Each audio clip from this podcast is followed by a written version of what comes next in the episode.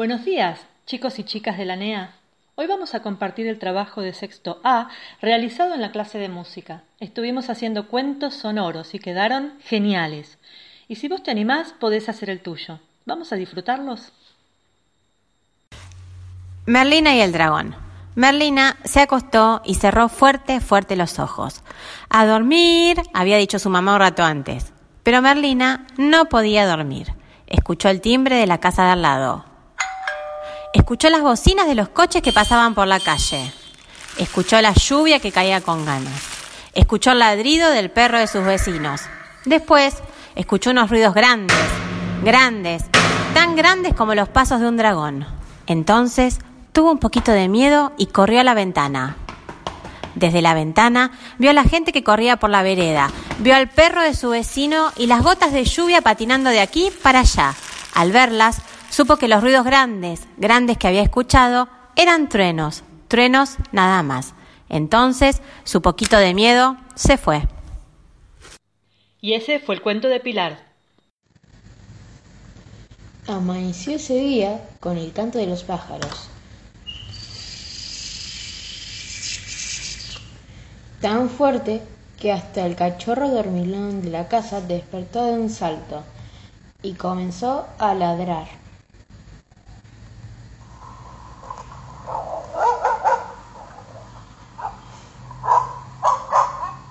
Salvador se levantó ágilmente y se fue corriendo al baño. Abrió la llave del agua y se dio una agradable ducha.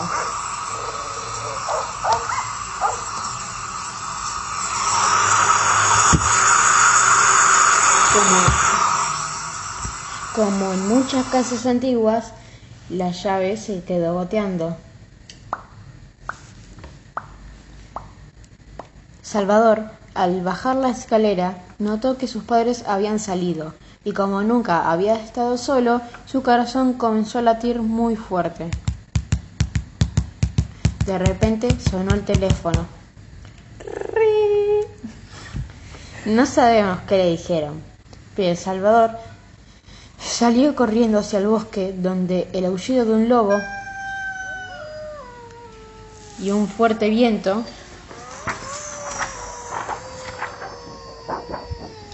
le hicieron su compañía. De, de pronto, entre las hojas secas, apareció una serpiente de cascabel y lo miró fijamente a los ojos como amenazando, amenazándolo. Salvador gritó desesperadamente y un trueno dio la señal de que debía volver a casa. Volvió muy asustado y al abrir la puerta de su casa vio a sus padres muy preocupados diciendo Hijo, date prisa, que ya viene el bus de la escuela. Eh, despertado, aliviado, suspira y agradece que todo haya sido un sueño. Te felicito, Rami, muy bueno. Hola, soy Sandy y yo elegí el cuento Un monte para vivir de Gustavo Roldán. El río de aguas marrones corría bordeando por la, sombra de los árboles.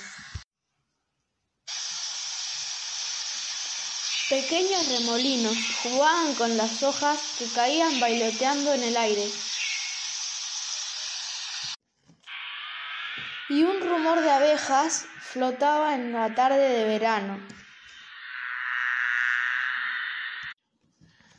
Pero el catí estaba triste. El mono estaba triste.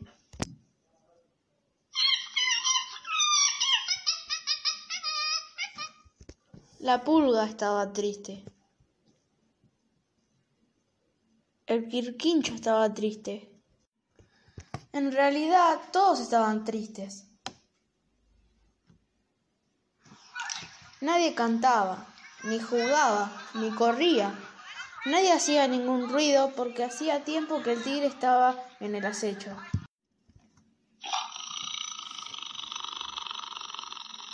Y cuando no hay ruidos, el monte se vuelve triste. y un monte triste es un mal lugar para vivir.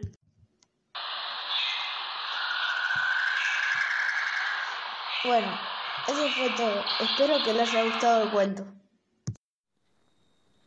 Gracias Santi por tu cuento. El río de aguas marrones corría bordeando por la sombra de los árboles.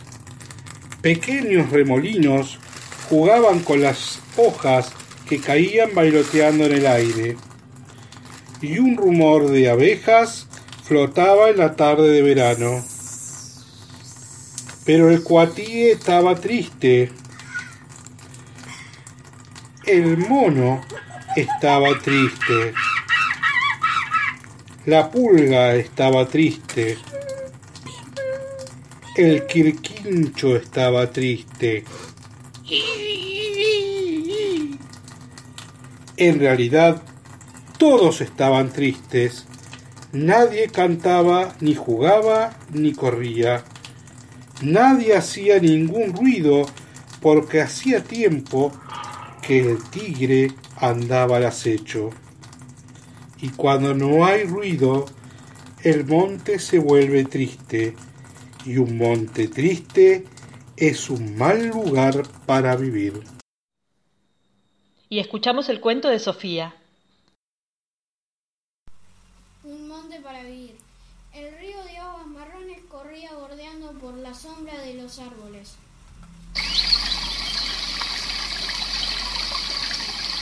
Pequeños remolinos jugaban con las hojas que caían bailoteando en el aire. Y un rumor de abejas flotaba en, el, en la tarde de verano. Pero el coatí estaba triste. Coatí estaba triste. El mono estaba triste.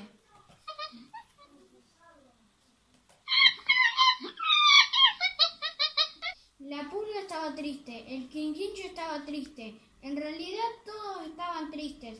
Nadie cantaba, ni jugaba, ni corría, nadie hacía ningún ruido porque hacía tiempo que el tigre andaba al acecho.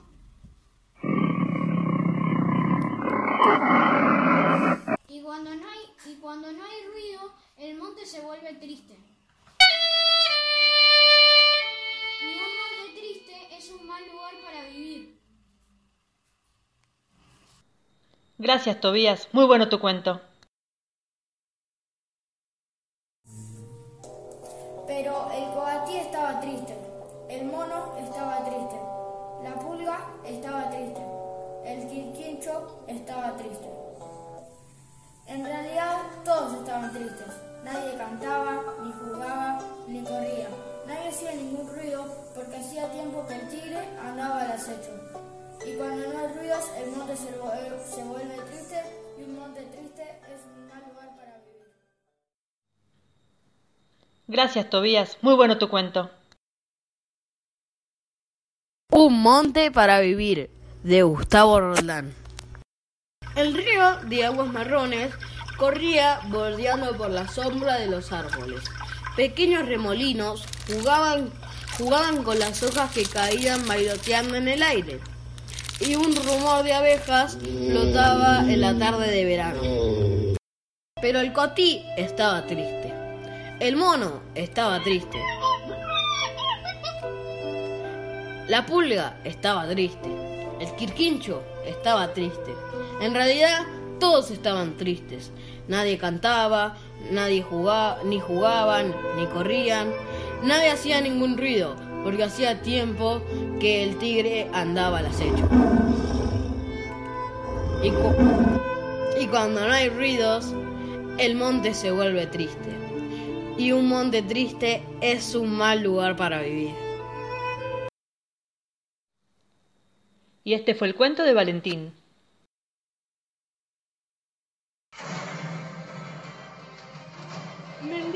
Y cerró fuerte, fuerte los ojos. A dormir, había dicho su mamá, un rato antes. Pero Merlina no, no podía dormir. Escuchó el timbre de la casa de al lado.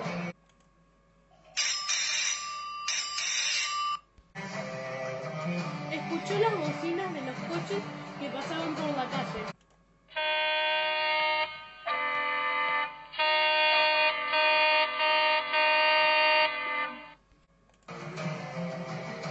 Escuchó la lluvia que caía con ganas.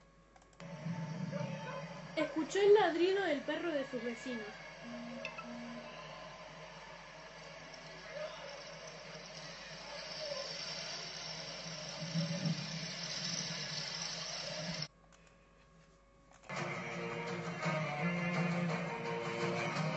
Después escuchó unos ruidos grandes, grandes, tan grandes como los Entonces tuvo un poquito de miedo y corrió a la ventana. Desde la ventana vio a la gente que corría por la vereda. Vio al perro de su vecino, de su vecino y las gotas de lluvia patinando de aquí para allá. Al verla supo que los ruidos grandes, grandes que había escuchado eran truenos.